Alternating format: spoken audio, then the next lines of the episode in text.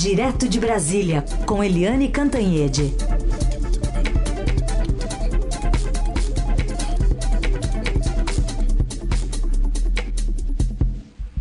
Oi, Eliane, bom dia. Bom dia, Carolina, Emanuel, ouvintes. Eliane Cantanhede fechando a semana de uma maneira. Bom dia para você, né? E fechando a semana de uma maneira muito, muito difícil, com a situação, com o caos em Manaus, as pessoas morrendo asfixiadas. Há pouco a gente ouviu aqui no Jornal Eldorado um pesquisador, um cientista da Fiocruz Amazônia.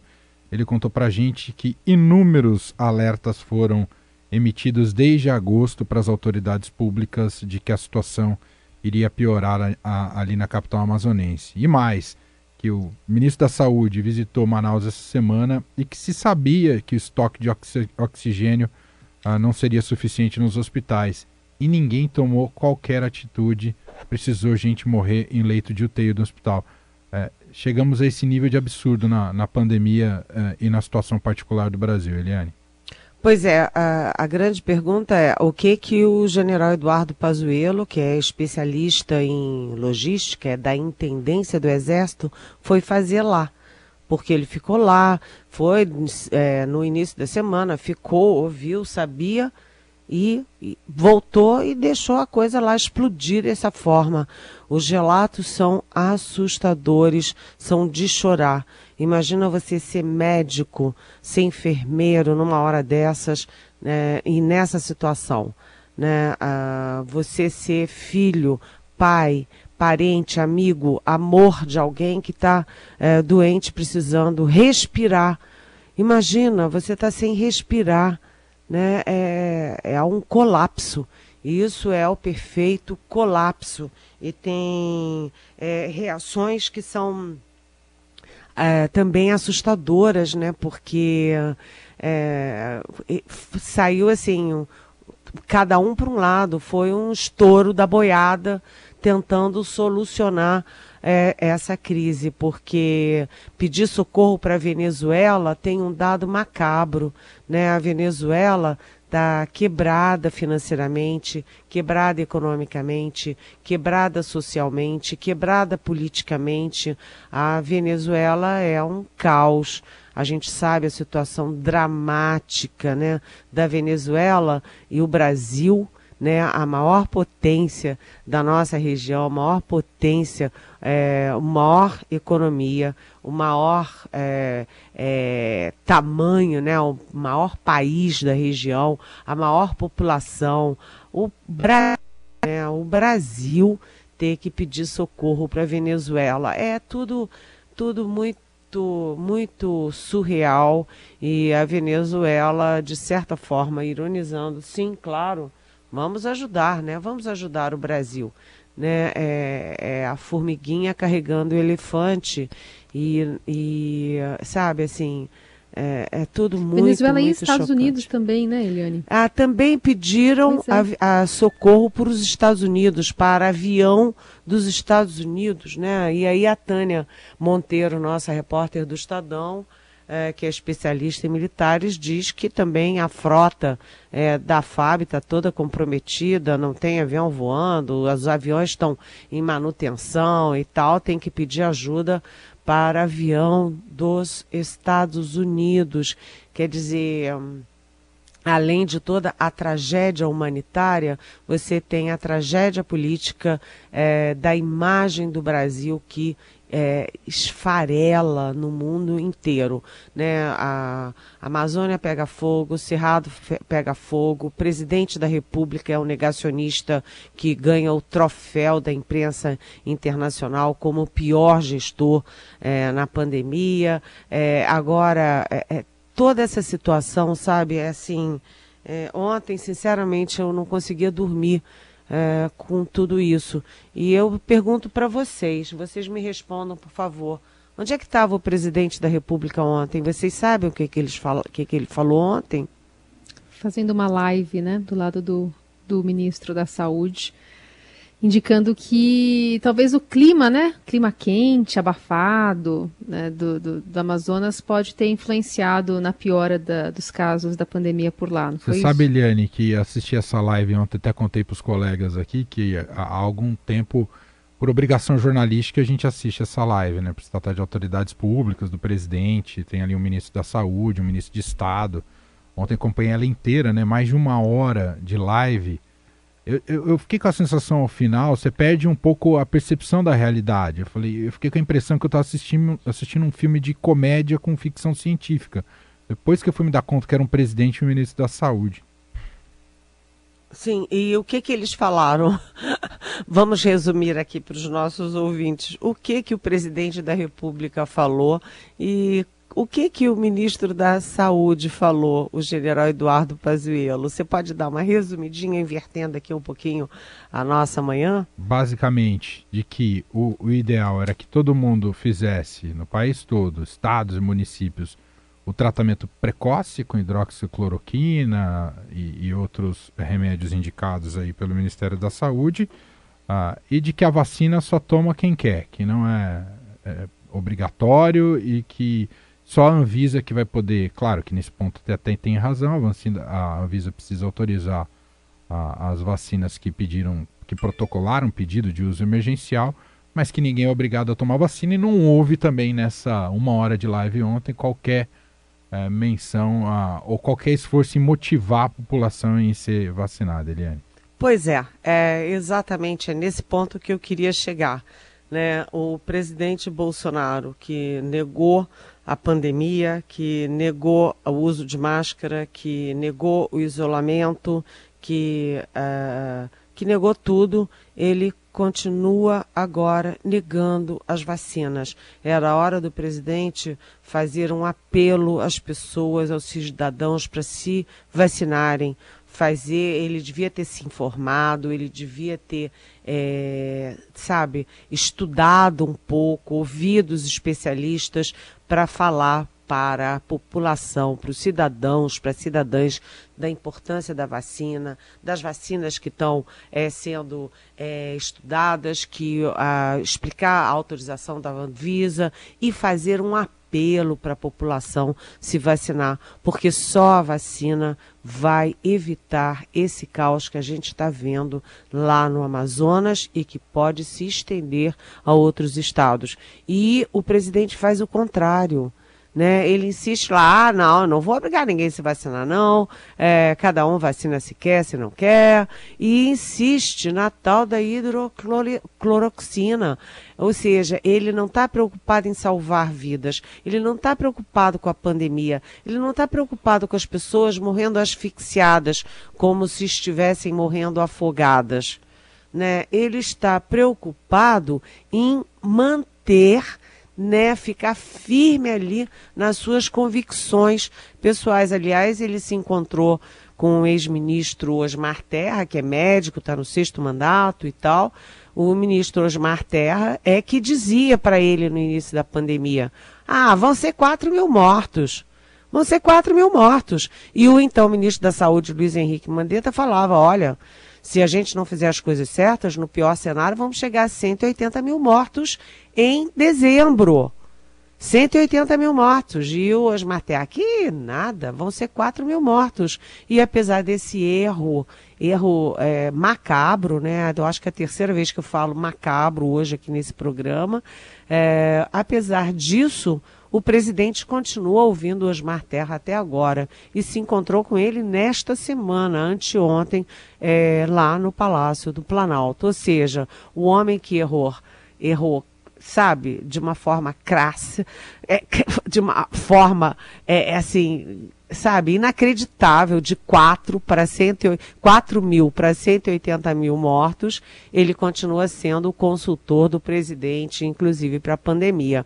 E o mais, o Osmar Terra, ele teve a doença, ele ficou 12 dias internado, 7 dias numa UTI, com 80% do pulmão comprometido e ele continua mantendo a mesma posição para não dar o braço a torcer. Ou seja, Osmar Terra e é, Jair Bolsonaro, tudo a ver. O importante é não dar o braço a torcer, não é? Porque afinal das contas é, tem que ser macho, né? Não pode ser maricas e dar o braço a torcer. Agora, o fato é o seguinte: na minha coluna de hoje eu estava falando de uma ironia. Né? A ironia é que é, o presidente Bolsonaro perseguiu todos os órgãos de é, excelência do Brasil, né? A Polícia Federal, a COAF, Ancine, Fundação Palmares, INEP, é, Fio, é, é, IBAMA, ICMBio, agora está perseguindo o Banco Brasil, perseguiu todos e tentou perseguir a Fiocruz por causa do Osmar Terra. E a, a Fiocruz sobreviveu a essa, essa pressão e temos aí a Fiocruz sendo a grande aposta do Bolsonaro para ele ter o que ele mais quer, né? A primeira foto de um vacinado no Brasil, graças à Fiocruz, se der certo, né? É, boa, boa lembrança essa. É, bom, Eliane, a gente está observando é, essa movimentação, né, a reboque de toda a repercussão que teve ontem envolvendo é, Manaus, inclusive internacional, né? O Reino Unido fechou fronteira aqui com o Brasil, proibiu também voos que partam de, de Portugal e outros países aqui da América do Sul. E tem pergunta do nosso ouvinte que vai nessa linha. Bom dia, pessoal do Eldorado. Meu nome é Arlete, sou de São Paulo. É, eu gostaria de saber o porquê que o Bolsonaro nega tanto a pandemia. Desde o início, ele não acreditou, ele não está acreditando. Não dá para entender a razão. Gostaria de saber é, a opinião de vocês. E se ele não tomar a vacina, ele não vai estar impedido de entrar em outros países, porque eles vão exigir a carteirinha de vacinação, ou ele vai fraudar igual os filhos. Obrigada. Um bom dia. Como é que fica essa área internacional Uau. também, Eliane? Uau, bom dia, Arlete. Excelente pergunta. Bem, a pergunta sobre por que, que o Bolsonaro faz isso, eu acho que tem um aspecto patológico nessa história. Eu acabei de falar aí, não dar o braço a torcer. Como ele errou lá no início, ele continuou errando é, o tempo inteiro até aqui. Aí tem a coleção de pérolas do Bolsonaro é, na, na pandemia inteira, gripezinha, histeria da mídia. Eu acho que de todas elas, de todas elas, o pior é o e daí. Estão né? morrendo não sei quantas mil pessoas. E daí? Eu não sou coveiro? Arlete, isso sinceramente é, não é uma coisa de presidente da, da República e não é uma resposta de uma pessoa de bem, né? Uma pessoa que tenha um mínimo de empatia com as pessoas. Ninguém diz, morreu alguém, ah, e daí? Não podia fazer nada? É, soa como, dane-se, não é? É, e você ele entrou numa questão muito interessante, porque é o seguinte: na decisão do Supremo Tribunal Federal, ninguém vai te agarrar pelo cabelo e obrigar você a dar o braço, a, não o braço a torcer, mas o braço para ser vacinado. Né? Aliás, essa expressão arranca, a, é, te arrancar pelos cabelos foi uma, uma expressão usada pelo presidente do Supremo, Luiz Fux mas os menino, ministros decidiram por 10 a 1. Evidentemente, o bolsonarista é, Cássio Nunes, é, que é, votou em contrário, decidiram que vai ter uma obrigatoriedade indireta. Ou seja, ok, você não quer se vacinar? Tudo bem, mas você vai sofrer consequências por isso. Né? Porque você pode ser proibido de viajar, proibido de entrar em outro país, proibido de entrar numa escola, proibido de assumir um cargo, um emprego, é, proibido de entrar num lugar público. Né? Então, é um dos efeitos da obrigatoriedade branca, digamos assim. E o presidente Bolsonaro vai criar uma situação diplomática é, de saia justa, complicada, se ele se insistir em entrar num país que exige a vacinação. Isso é, pode. É, vai ser difícil um país impedir o Bolsonaro de entrar, mas pode acontecer de haver aí uma saia justa diplomática, mais uma, né? Porque o presidente cria problema com Alemanha, com França, é, com Argentina, com Noruega, com um país árabe, com China. Enfim, eu acho que o mundo já está sabendo que o Bolsonaro cria confusão mesmo. E a falta de vacina pode ser mais uma, Arlete. Eliane, o Pazuello colocou aí o dia D hora H para o dia 20, quarta-feira, mas uh, talvez algumas coisas saiam um pouco fora desse, desse planejamento, já que mesmo a, a importação, né, a busca por vacinas na Índia, nem isso está garantido, né, Eliane? Olha, é tudo uma grande confusão, né? É aquela história.